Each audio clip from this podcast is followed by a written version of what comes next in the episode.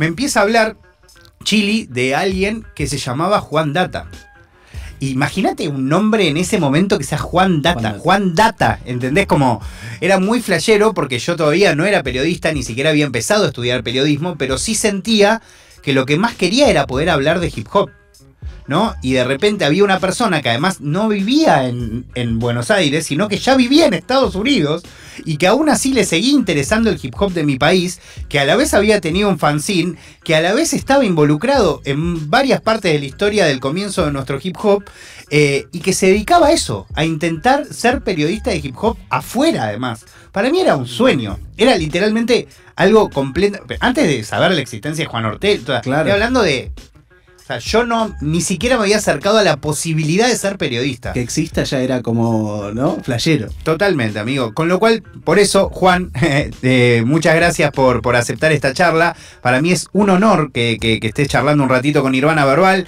Ahora, además de presentarte, desde ya te comprometo a que volvamos a hacer esta charla porque hoy no está Flor Viva, otra admiradora tuya, eh, con lo cual sería encantador que vengas otro día para hablar un poco más, quizás de otra cosa.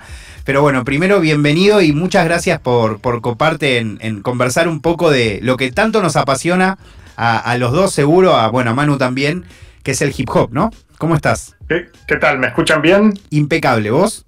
Perfecto, sí, todo bien y, bueno, igualmente quería compartir mi deseo de, repetir la charla, aunque estamos recién empezando por la ausencia de Flor, porque hace muchos años, casi ya años que nos debemos una charla con Flor, que venimos hablando mucho por chat y, y siempre decimos cuándo vamos a hacer una charla en vivo con ella y me desilusionó su ausencia hoy acá, pero igual estoy súper contento de estar presente.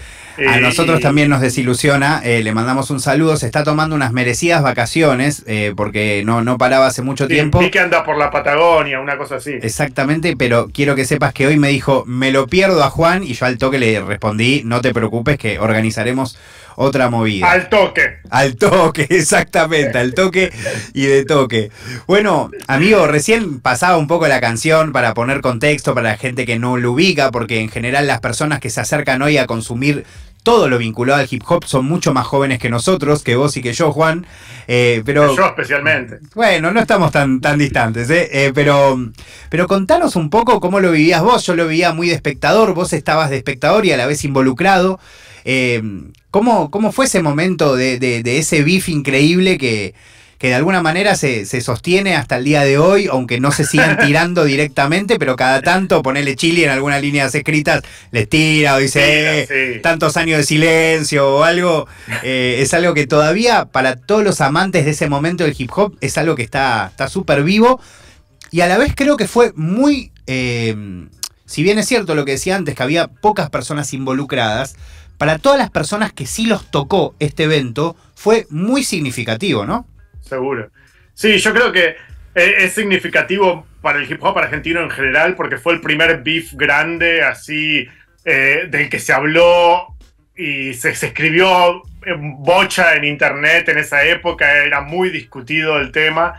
Y, y, creo que fue para mí el primer hit viral del rap argentino, que fue eh, que, se viralizó así una cosa masiva a través de los foros internet en esa época.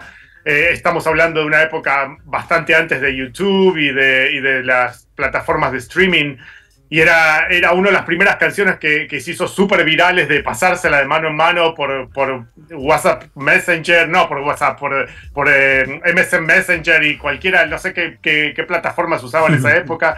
Esto es pre, incluso pre-fotolog, no sé, para que te ubiques eh, qué época estamos hablando. Y, que una canción se viralizase y tuviese tanto impacto eh, y fue más o menos en esa misma época, en la época que vos estás hablando del recital de One en Obras, porque ellos la canción la, largaron en el 2003, el recital fue en el 2004. Y yo ya no estaba en Argentina, o sea, yo ya no estaba involucrado. Eh, era, era parte, lo, lo, veía desde lejos yo, a mí medio que me lo contaban. Yo me enteré, por ejemplo, yo me enteré de la, canción del sindicato, de cuando el sindicato tiró la canción Piénsalo, me enteré porque Mustafa eh, se me apareció un día en el chat y me dijo, ¿escuchaste la canción que te hizo el sindicato? Porque yo estaba totalmente desconectado. Yo ya estaba en otra, no estaba involucrado en la escena hip hop en ese momento. Eh, y, seguía conectado con la escena argentina por, por amistades que tenía de años con los pibes estos, que eran mis amigos, mis vecinos, mis colegas. Es, interesante que, un poco, a, mí lo que más me, me, atrajo siempre de ese beef, que más allá de, la cuestión más de medirse cuán, quién rapea mejor, quién rapea peor, quién es más real, quién es menos real, había una cuestión casi conceptual, idiomática, ¿no? De, de, una lingüística. lingüística, exactamente, que para mí era, la verdad que cuando yo los escuchaba a Chili, a Apolo y al Tigre decirme por qué ellos bancaban esa manera de expresarse, para mí era completamente lógico. O sea, es quizás eh, me llevó mucho tiempo que eso no me, no me condicionara completamente para poder quizás disfrutar si había una canción buena con, un spanglish, ¿no? Pero a la vez entendía de, dónde salía, me parecía que, había algo conceptual muy interesante, en, sobre todo en ese momento del, hip hop, donde todavía la identidad argentina estaba forjándose, ¿no? Exacto, sí, era, era la época de, yo creo que eh, en mi libro, en la evolución del flow, hablo mucho de, la búsqueda de la identidad en el rap argentino que se dio en, esa década, desde fines de los mediados de los 90 hasta mediados del 2000. Yo creo que fue un proceso de, lo que yo llamo la adolescencia del rap, del rap argentino, en el que estamos, el rap estaba buscando la manera de, tener una identidad propia que dejase de ser una cosa traducida de algo de afuera, ¿no? Y, le llevó tiempo. Y yo creo que recién en, la década del 2000, a mediados de la década del 2000, eh, cuando salió el disco de Cosmos, que se fue el 2006, después el de Mustafa en el 2007, Illuminate, eh, que salió más o menos también en esa época. Esa fue la época en que creo que ya el hip hop empezó a, sonar a rap argentino y ya tenía una identidad propia, ya estaba caminando con dos patas, pero antes de eso era, era más que nada una búsqueda y, y en una búsqueda había cosas que iban para un lado, otras que iban para el otro y, cosas que los resultados eran muy dispares. Y, bueno, eh, creo que Cosmos empujó la pelota en una dirección clave y muchos siguieron en esa dirección por un tiempo, por lo menos. Después, creo que si vos adelantás el, cronómetro 10 años más tarde, medio que se revirtió la cosa y se volvió a hablar de tú otra vez y se y se, se volvió aceptable el, hablar de tú, pero durante un tiempo post al toque estaba prohibidísimo hablar de tú en el rap argentino. Se o sea, sí, es cierto que volvió eso también, bueno, ha, modificado mucho incluso la manera de compartir información, se ha globalizado también un, montón de consumos que hace que hoy muchas generaciones, ponele, lo pienso en mi hija de seis años, que, que muchas cosas ya directamente las aprende, ¿no? En, eh, como si fuera eh, de hablar de, tú o no, como si estuviese un poco eh, aprendiendo el, idioma de esa forma. Pero así todo, sí considero que sigue esta, esa, esa grieta, si se quiere, o esa dicotomía dentro del hip hop argentino, ¿no? Una persona como ICA claramente sigue llevando esa bandera, además, particularmente él es muy fanático de Coxmox, lo ha nombrado muchísimas veces. Eh, tanto de, de, todo nada, lo ha nombrado a Chile en algunos freestyles en su momento, pero digo, se nota que es una persona que le interesa... Pero yo creo que es un caso excepcional el de ICA, ¿eh? Sí, mira, yo... O sea, dentro de la generación del trap es el único que yo veo que está intentando meterle una fuerte impronta argenta en su acento, en su manera de, pronunciar las palabras. O vos... Por lo menos bueno, Woz también, pero Woz va, por otro lado la, búsqueda de él. Él creo que la búsqueda de su argentinidad también la está haciendo, pero por, otro lado. Eh, no, no, no, creo que sea eh, relativo a una continuación de lo de Cosmos, como que el caso que ICA quizás que sí viene más por ese lado. Y mm, algo que quiero preguntarte es para que también la gente entienda y conozca un poco qué, ¿Qué generación considerarías o, o sea, era, eran el sindicato y Coxmox? O sea, eh, para el hip hop argentino. O sea, ¿era la primera, la segunda, la tercera? ¿Cómo, ¿Cómo los podríamos ubicar en nuestra historia del hip hop? Y mira, el sindicato venía muchísimo antes que, que Cosmos. El sindicato era, eran parte de eh, muchos de ellos venían desde, desde, desde, fines de los 80. O sea, Frost había estado en la escena del rap argentino desde mediados de los 80. Si bien se une al sindicato en el año 98 recién, él había estado eh, involucrado en la escena hip hop desde, desde los comienzos mismos y era uno de los primeros MCs que intentaron rapear en castellano en Argentina, junto con Yacimel y Mike D, que eran como la Santísima Trinidad de Morón, que en el mito creacional del rap argentino se los venera a ellos como la, Santísima Trinidad de, nuestro, de nuestros padres fundadores, ¿no? Entonces, eh, el sindicato tiene e, esa, eh, esa fuerza, de, ese peso dentro de la historia del rap argentino que Cosmos obviamente no lo tiene. Surgieron muchísimo después, la organización surgió muchísimo después, recién a de los 90 y, casi en el 2000. Entonces e, era, había un cambio generacional ahí, el paso de, sindicato a, a la organización y después Cosmos. Lo que pasó es que el sindicato a nivel mainstream recién debutó en el año 2001. Cuando salió su disco, en el año 2000 salió su disco, en el año 2001 ganaron el Grammy, se hicieron conocidos en el mainstream argentino eh, recién en el 2001. Eh, al mismo tiempo que Cosmos estaba explotando, ¿no? Entonces parece como que fueron, que compartieron una misma era, cuando en realidad eh, era, era el, coletazo final del sindicato y el comienzo de, una nueva era que, que, estaban representando Cosmos. Es interesante porque en, un punto también siento como ese, ese ciclo cultural que a veces se repite en las historias de, de ponerle la música lo, lo super relaciono con quizás, no sé, una banda histórica de rock cualquiera, en cualquier país, ni siquiera te digo Argentina también, ¿no? Pero, y de repente, no sé, en Argentina que tenías los Popes, los Charlies, los los fitos, ¿no? Y de repente venía el nuevo rock argentino, Babasónicos, Masacre, Martes Menta, todo a romper eso. Y un poco pasó lo mismo también con el hip hop, que estaba el sindicato un poco ubicado, ubicando ese lugar del mainstream, y viene el punk, literalmente, ¿no? De, de, de Coxmox o de Chile más específicamente, como a romper con eso, ¿no? Sí, sí, eh, bueno, la cosa es que también hubo un cambio eh, mucho más grande, que no fue solo el Cosmos. O sea, había, había, un cambio grande en la manera de consumir rap que se dio en esa época, fines de los 90, y que vino mucho inspirado por, por España. El rap de España empezó a entrar en Argentina muy fuerte en el año 98.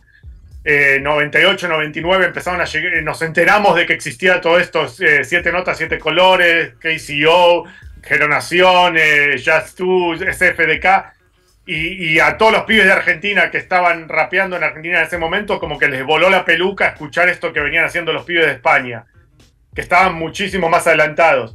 Y cuando llegó el rap de España a Argentina, yo creo que Cosmo ya estaba, ya, ya, estaba haciendo eso y ya estaba intentando hacer eso desde antes. Desde la voz, claro. No, no Cosmos, pero, pero la, organización, que eran Apolo, Chili Parker y Mustafa Yoda.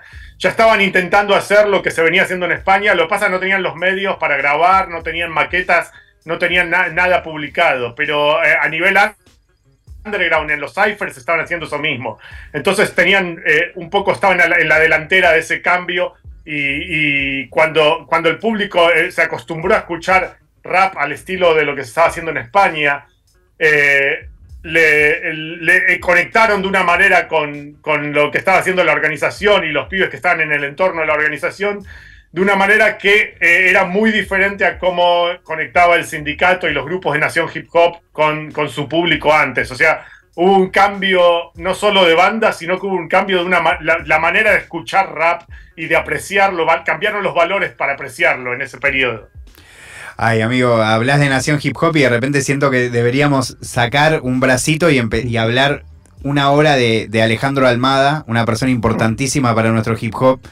Em, ya escribí demasiado en mi libro, lean la evolución del flow, habla demasiado de Almada. Sí, pero, pero además quiero que, lo hablemos también porque la verdad que amerita, pero bueno, sigamos con lo de Coxmox y, y quiero un poco preguntarte sobre una característica que creo que arrastra el hip hop hasta el día de la fecha eh, en todas partes del mundo, que es esa especie de una especie de entre under, falta de compromiso, desprolijidad, falta de profesionalismo, depende cómo lo veas, cómo lo quieras analizar. ¿no? Eh, eh, que quiero también que, cuentes vos un poco de, esas épocas en donde había un montón de bandas que por ahí tenían temazos y que nunca habían llegado a grabar, que sacaban un single y después nunca lo podíamos conocer. El caso de Coxmox, ¿no? Bueno, que tienen solo ese disco, pero, pero bueno, también era muy difícil en ese momento conseguirlo. Después, eh, cuando aparecen las canciones antipáticos, también era algo medio de, de internet, pero tampoco Sí. tenía como una gran calidad. Después mm, sabíamos que querían grabar un disco, un disco doble o triple que nunca apareció. Eh, después aparece Buenos Aires Competición, que es como, ¿no? Como la otra Uno de los himnos del rap competitivo argentino. Claro, un verdadero himno, pero que a la vez no está grabado en ningún lado, salvo en un video de un canal de televisión. Como contanos un Sí, poco sí, también está, de. eh, como que grabado al aire en un programa de radio, una cosa así. Claro, claro. Eh, contanos también un poco de ese momento que siento que se arrastra, ¿no? De esos Es que- comportamientos medio autodestructivos también a veces del hip hop. No, yo no, no, no lo definiría como autodestructivo. Yo creo que eh, reinaba el, amateurismo porque no había, todavía no existía el concepto de incentivo económico. El rap argentino no carecía totalmente de un incentivo económico. No había a la vista, ni, ni siquiera a largo plazo, la posibilidad de recuperar una inversión eh, de, de- de guita. O sea, no es que vos decías, hoy por hoy vos podés decir, en el rap argentino vos podés decir, mira, yo voy a poner esto, voy a poner esta guita, voy a producir un video, voy a contratar a, a este pibe que me dirija el video con una buena producción, con un buen sonido y vamos a ponerlo en YouTube y vamos a hacer guita con, con, los, con los views en YouTube. Todo eso no existía. En esa época era, era, era invertir para no, no, no se podía recuperar, no había manera de monetizar el rap en Argentina, básicamente. Los discos no se vendían, todo se bajaba gratis de internet, nadie quería pagar por, por escuchar música y, los views no te generaban eh, ganancias. Entonces, todo se- es- estaba muy limitado por ese amateurismo, porque vos cuando, eh, cuando te- tenés esa, esa limitación de que no podés recuperar la inversión, eh, le- lo- va a haber muy poca gente que se anime a invertir su de, de su propio bolsillo. Y, y la mayoría de los pibes que, que hacían rap no venían de familias de guita que tenían eh, presupuesto para invertir de su propio bolsillo. Entonces ya de por sí partían con un presupuesto muy limitado. Y, y entonces eso hacía que eh, todo se quedase en, en producciones amateur que se regalaban y se repartían así en el mercado informal, en el mercado negro. Y, y que, y, que, y lo peor de todo es que nunca se llegaba a medir el impacto que tenían, porque no, no es como hoy por hoy que vos sabés cuántos views tenés en YouTube, vos sabés cuánta gente te escuchó en Spotify. Claro, o sea, Y- nosotros nunca sabremos cuántos, ponele, cuántos tarde o temprano o cuántos habilidad extra se vendieron de esa época de- fresco. exacto, de- nunca sabemos, nunca sabremos cuántos- cuántas copias se bajaron de, de- de tarde o temprano. de Imposible. Taringa, claro. Entonces, eh, y lo peor todavía, no sabemos cuánto, cuánta repercusión, cuánto impacto cultural tenía el rap en comparación con otros géneros, porque al no tener números para manejar, hoy por hoy vos sabés que, que podés comparar cuánto, cuánto mueve eh, ECA comparado con, con Tini o, o con, con Lali, no sé, quien, quien sea el pop. Pero en esa época no tenías, no tenías manera, no había parámetros para saber eh, cuánta gente, cuánta guita, cuánto se movía en, el rap argentino. Entonces, nadie de afuera tampoco quería invertir, no había marcas, ni, ni sellos, ni nadie, productores que vengan con presupuesto a decir, che, vamos a invertir en esto porque acá seguro que, que se, que se puede ganar guita. Entonces, eh, si nadie quería invertir de afuera y los pibes de adentro no tenían un mango entre todos y no, no, tenían manera de recuperar la inversión con ventas, eh, está muy limitado la- las posibilidades de profesionalizarse todo. Juan, quiero preguntarte, no necesariamente está vinculado a específicamente al beef, pero sí está recontra relacionado con Coxmox y ni hablar con la historia del hip hop. Y me encantaría saber tu visión sobre todo de esta persona que te voy a nombrar en esa época. Estoy hablando de Dante. Hay mucha gente que no sabe, eh, Dante Spinetta, a- además de ser una persona importantísima para nuestra música, graba en tarde o temprano. Eh, tiene, hay unas violas increíbles, ¿no? Eh, que yo siempre lo sentí como una especie de, de medio apadrinazgo de algo increíble que estaba pasando con el hip hop, como hizo Dante siempre con todas las etapas del, del hip hop, apareció ahí para avalar a alguien, ¿no? Más adelante pasaría con Duke y con Neo, pero ya había Y- pasado... con, con Trueno ahora. O con Trueno, tal cual. Eh, pero, pero ¿cómo, ¿cómo ves vos la figura de Dante específicamente y en su relación con Coxmox en esa época también, no?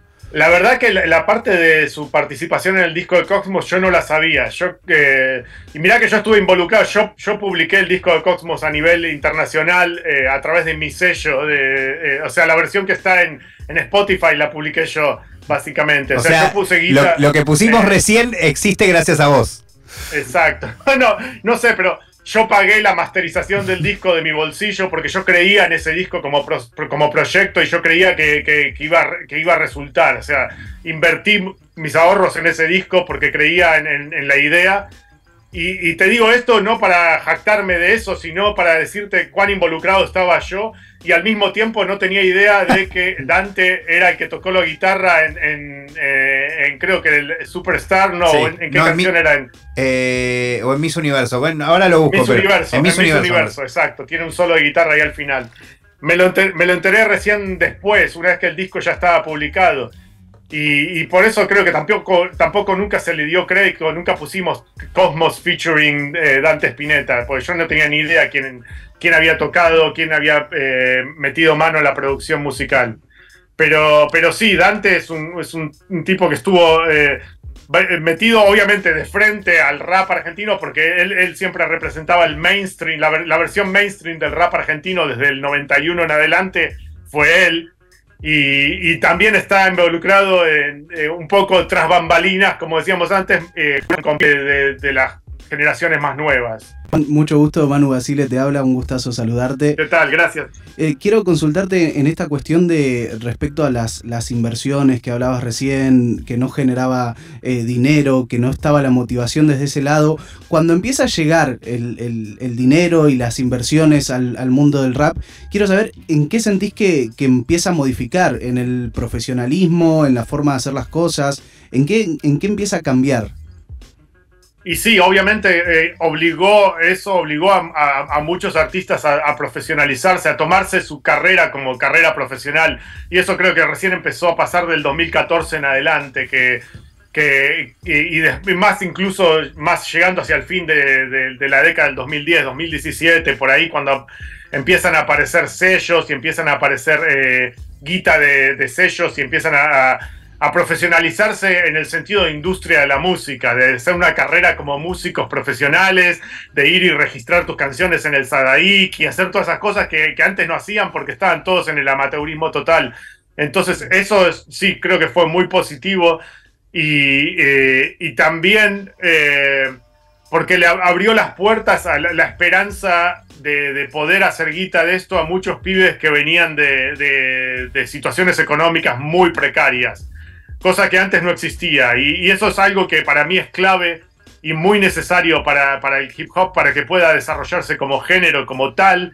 Porque si vos lo ves como es acá en Estados Unidos, el hip hop es, en esencia, es una, una herramienta que usan los chicos del gueto para intentar salir del gueto. Y, y, cuando en Argentina estaba todo en ese, en ese amateurismo que decíamos antes, en el que no se podía hacer un mango, los chicos del gueto nos iban a meter a, invertir lo poquísimo que tenían en sacar un disco de rap para ver si, si les iba bien. Hoy por hoy está esa esperanza, hoy por hoy tienen esa, esa facilidad o esa, esa visión de quizás de decir, mira, si, si, me va bien con esto del rap, le puedo comprar una casa a mi mamá. Es el, sueño del Diego eh, en, el rap y está pasando obviamente en el rap, en el trap, en el RKT y en todos los eh, subgéneros en, torno a lo, a lo urbano. Pero esto está pasando recién en los últimos 5, 6, 7 años. Antes no, existía nada de eso.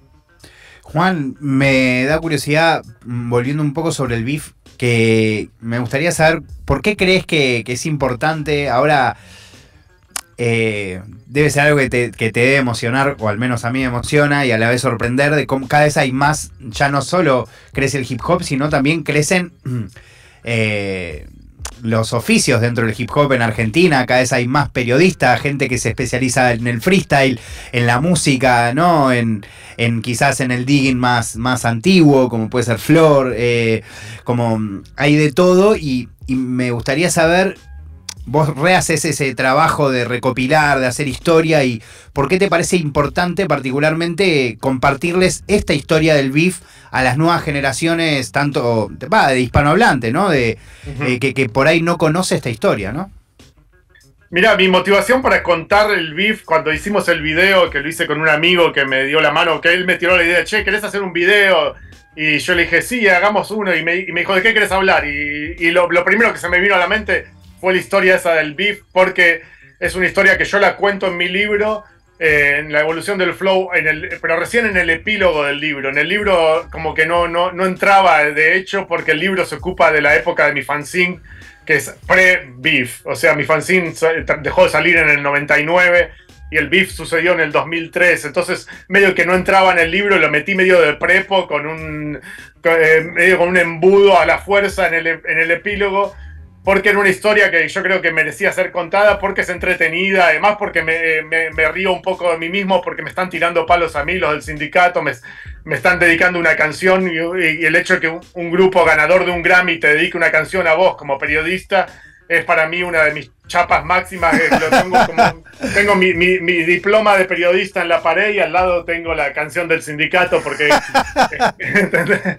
¿entendés? Yo iba a un bar y me, me, me, conocí una chica en un bar y me preguntaba qué haces y yo le digo, mira, soy, periodista de, hip hop y un grupo ganador de un Grammy me dedicó toda una canción a insultarme a mí. Imagínate lo importante que soy como periodista.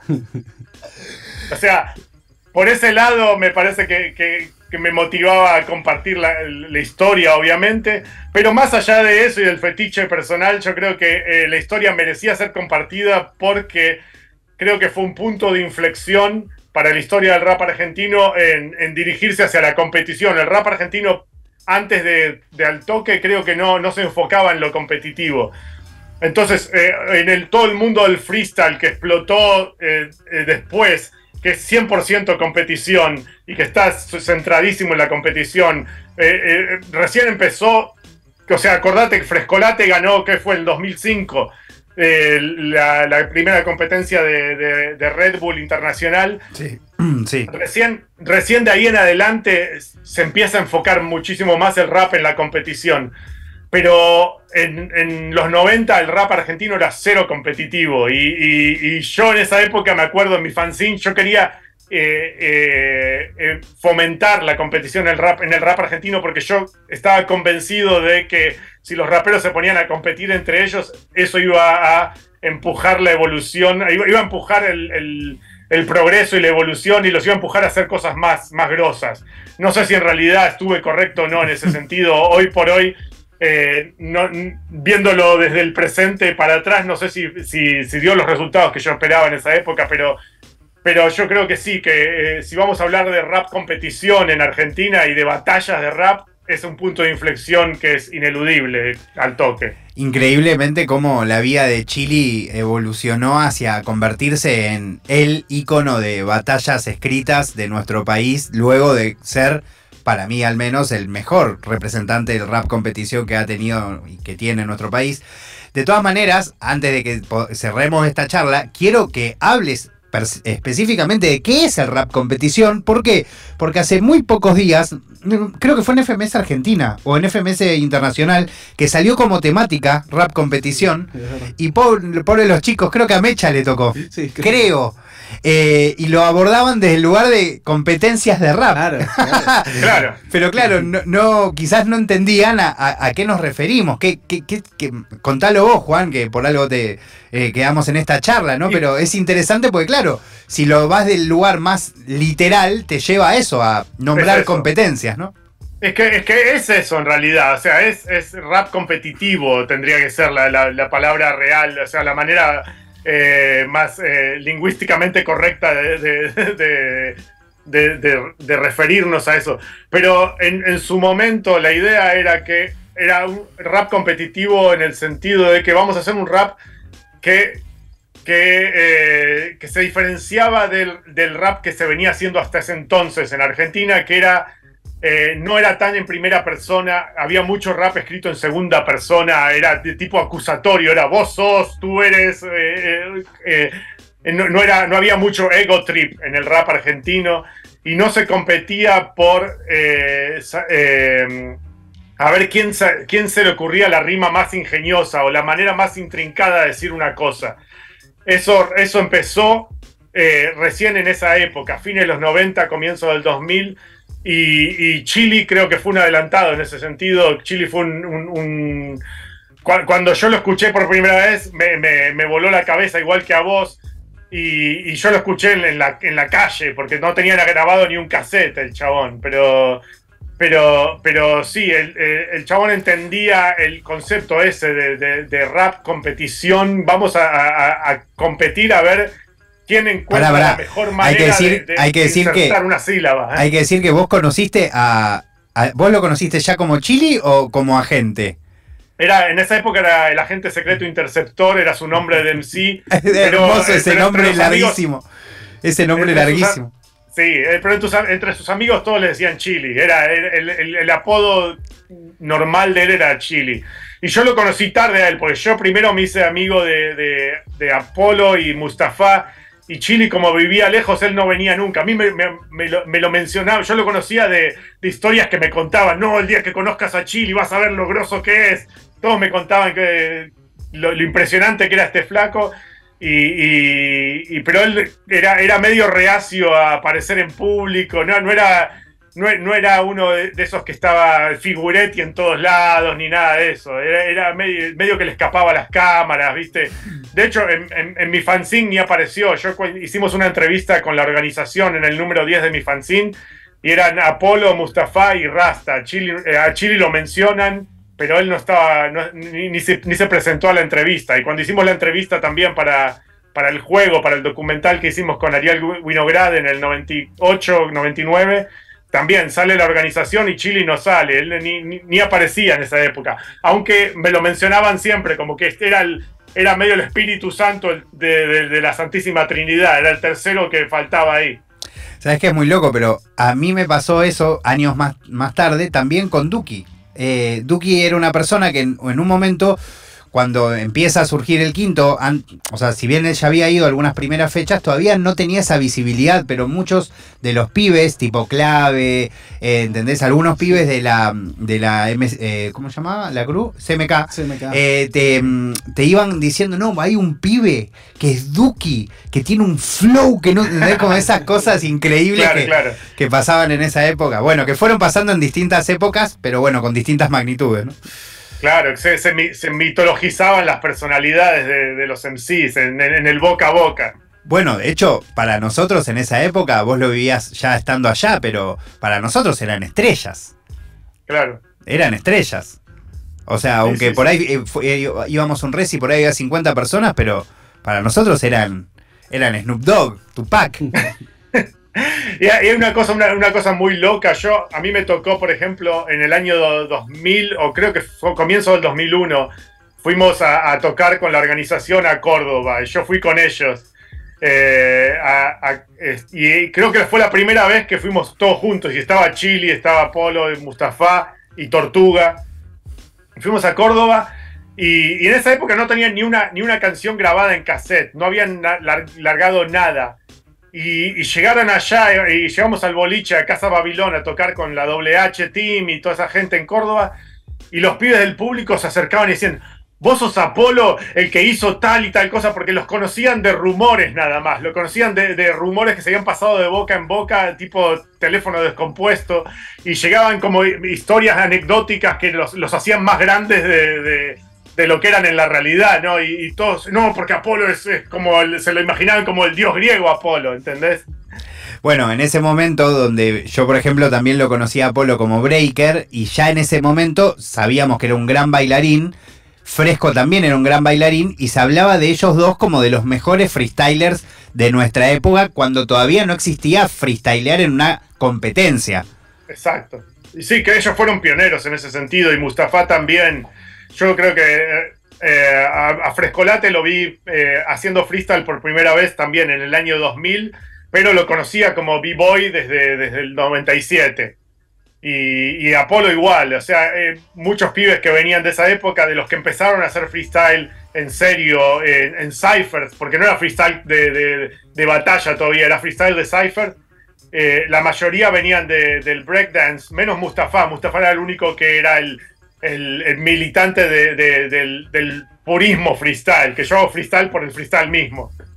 Totalmente, eh, totalmente. Era un verdadero competidor, ¿no? y, no, al punto de que se dedicaba de tiempo completo a entrenar a sus contrincantes para tener a alguien contra quien competir. El chabón eh, estaba frustrado de no tener una escena de freestyle donde él poder lucirse y se iba a, a los barrios, a Moreno, por ahí a las plazas, a entrenar a pibitos nuevos, a enseñarles a hacer freestyle y a, decirles, vos tenés que hacer esto, tenés que hacer, es obligatorio hacer freestyle, hacer freestyle, les decía todo. Porque él quería, quería generar una escena de freestyle para después ser el que la dominaba. Juan, eh, mientras te hago esta pregunta, no sé si Manu también quiere hacerte una para cerrar. Eh, primero quiero que mientras vamos charlando y cerrando la nota, eh, esta primera nota, esta primera conversación entre Juan Data y, Nirvana Verbal, primero quiero que elijas, y me la decís si querés antes de cerrar, una canción, la que quieras del rap argentino para cerrar esta conversación puede ser una del sindicato, pero puede ser de cualquier banda. Sé que te gusta mucho Teika, que te gusta Nicomir, o sea, lo que vos quieras realmente eh, lo, lo, lo, pongo ahora en la. que esté en Spotify. Esa es la única condición, porque no puedo meterme ahora en YouTube para compartirlo, pero otro día, si querés, ponemos una de YouTube y lo, lo preparamos con más tiempo. Pero bueno, quiero preguntarte un poco relacionado con, eh, la actualidad, ¿no? ¿Cómo, cómo ves también eh, muchas de esas figuras de las que vos hablás de manera mítica en tu libro, eh, que recomendamos para quien no lo, no lo... Si te interesa el hip hop, lo tenés que leer. Em, ¿Cómo, ¿Cómo, las ves hoy en, el, en la actualidad? Algunos totalmente retirados, algunos encontrando un lugar nuevo que a, la vez por ahí ni se esperaban. Yo siento que Chile, no, sé si él se veía venir que de repente tomar esta visibilidad mucho más grande, tener reaccionadores en España que, que por ahí lo detestan a él. Lo detestan a él personalmente, ponele, y a la vez destacan, es, es, es uno de los mejores competidores de habla hispana, eh, sabiendo que se va a enfrentar con él. Pero bueno, has conocido un montón, ¿no? y, y a la vez debe ser eh, nada, muy llamativo, a veces un poco triste, a veces gracioso, ¿no? Ver un poco cómo fueron evolucionando esas, esas vidas a lo largo del tiempo. Sí, es, interesante y, es llamativo, como decís vos. Eh, lamentablemente el hip hop no, ofrece una, una, vialidad de carreras muy largas en general.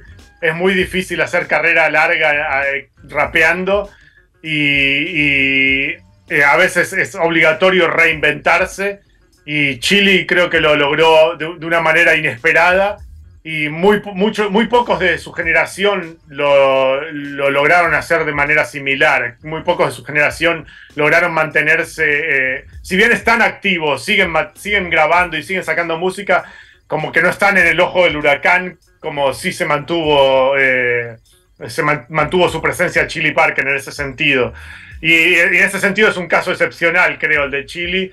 Y, creo que eh, fue en, gran parte por su personalidad tan abrasiva y, su facultad para bancarse eh, las controversias y el ganarse detractores y enemigos cada vez que abre la boca y, bancársela como tal. ¿no? Yo siempre digo que Chili Parker es el, el Ricardo Iorio del rap argentino y, todo mi respeto a, Ricardo Llorio, no le quiero faltar el respeto a él, pero, pero es un tipo que genera ese tipo de, polarización, que lo amas o lo odias y, no, hay, no hay intermedios. Y, él creo que lo, supo aprovechar de una manera única.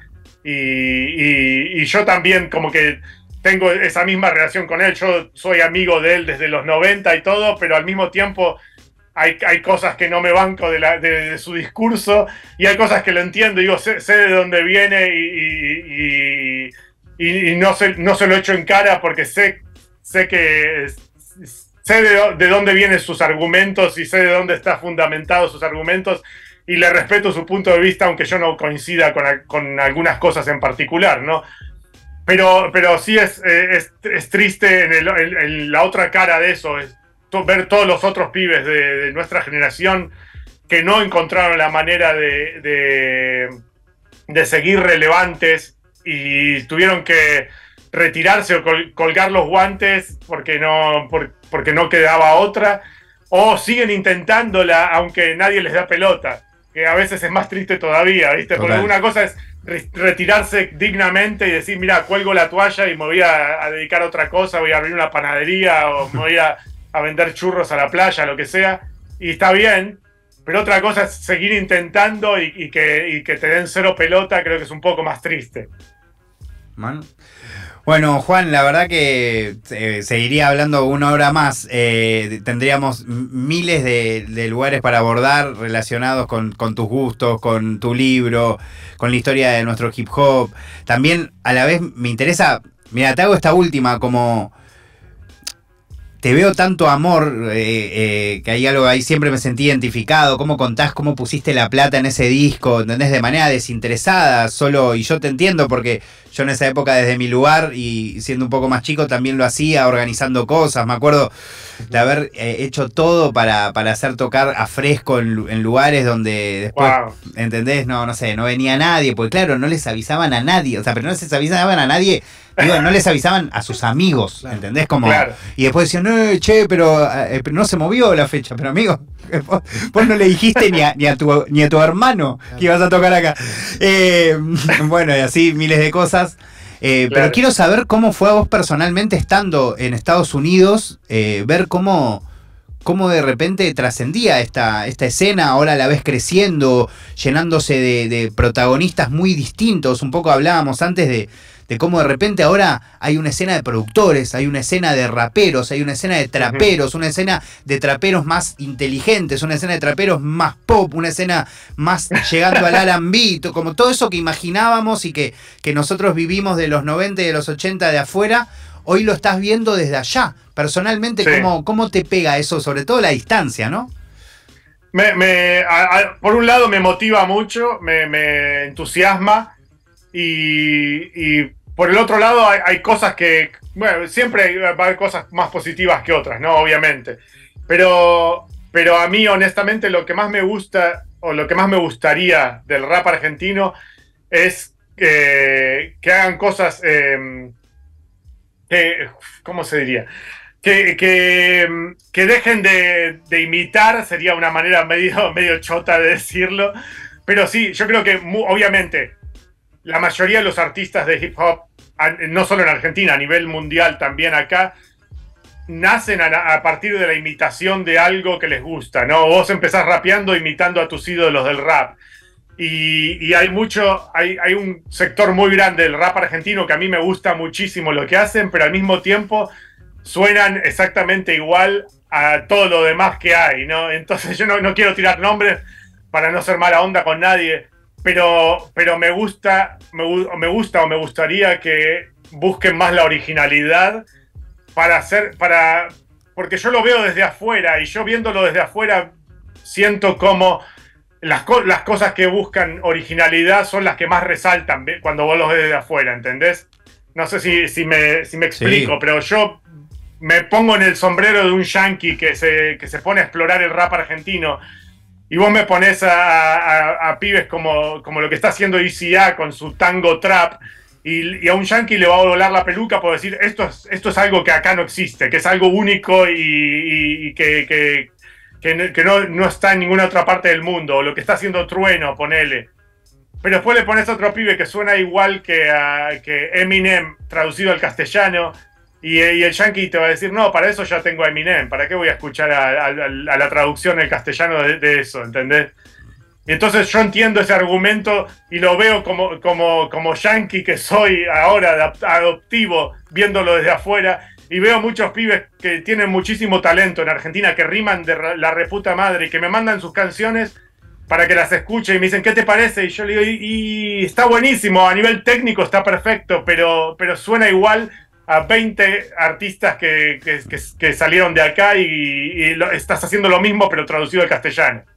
¿Entendés? Me parece una, gran, eh, una gran opinión y a la vez algo que estaría bueno que, que, a la vez se entiende esos procesos porque forman parte de eso, como vos decías, de los procesos de los artistas, pero a veces uno se queda demasiado, ¿no? En esa copia, a, veces de manera consciente, con uno intentando buscar un objetivo y a veces sin darse cuenta. Juan, no quiero. Sí, sí, déjame que terminar una cosa que, Por favor. tenía ahí colgadas, que una de las razones por las que yo invertí en, su momento todos mis ahorros en el disco de Cosmos es porque yo creía en eso, creía que el disco de Cosmos sonaba a algo que no sonaba nada similar ni en Estados Unidos ni en ningún lugar de Latinoamérica. O sea, estaban haciendo un rap argentino que era eh, explorando cosas, eh, terrenos no explorados, ¿entendés? Y, y eso lo veo poco en, los pibes que están haciendo cosas ahora en Argentina, de, la generación nueva. Sí, bueno, y aún esos beats suenan a, actuales, a otro mundo. Nunca nadie produjo,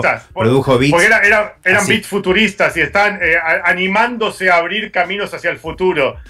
Y, y, eso, eso, o sea, honestamente, cuando, cuando escucho pibes en Argentina que, que suenan igual que Dano en España, digo, sí, está buenísimo lo que haces, pero, pero ya está Dano haciendo lo mismo en España. Y, Dano también es la traducción de otra cosa que ya existía de antes. Y, bueno, eh, medio que me frustra un poco eso, porque, porque los veo súper talentosos y a nivel técnico y a nivel sonido suenan de la reputísima madre, pero no llegan a sobresalir.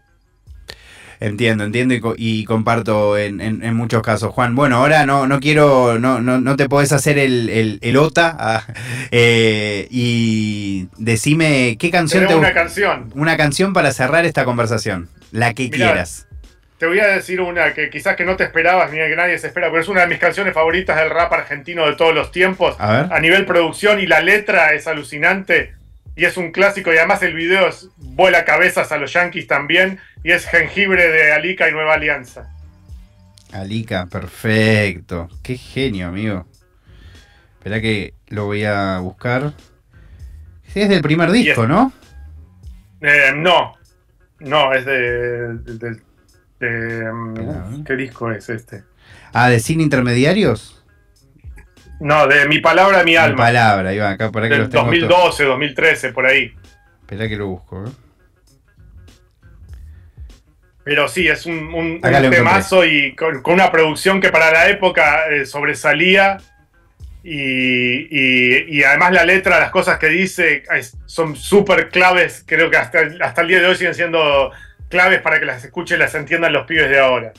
Bueno, Juan, te agradezco infinito eh, esta conversación, la pasé muy, muy, muy bien y, bueno, te, ya nos juntaremos la próxima con Cuando vuelva Flor.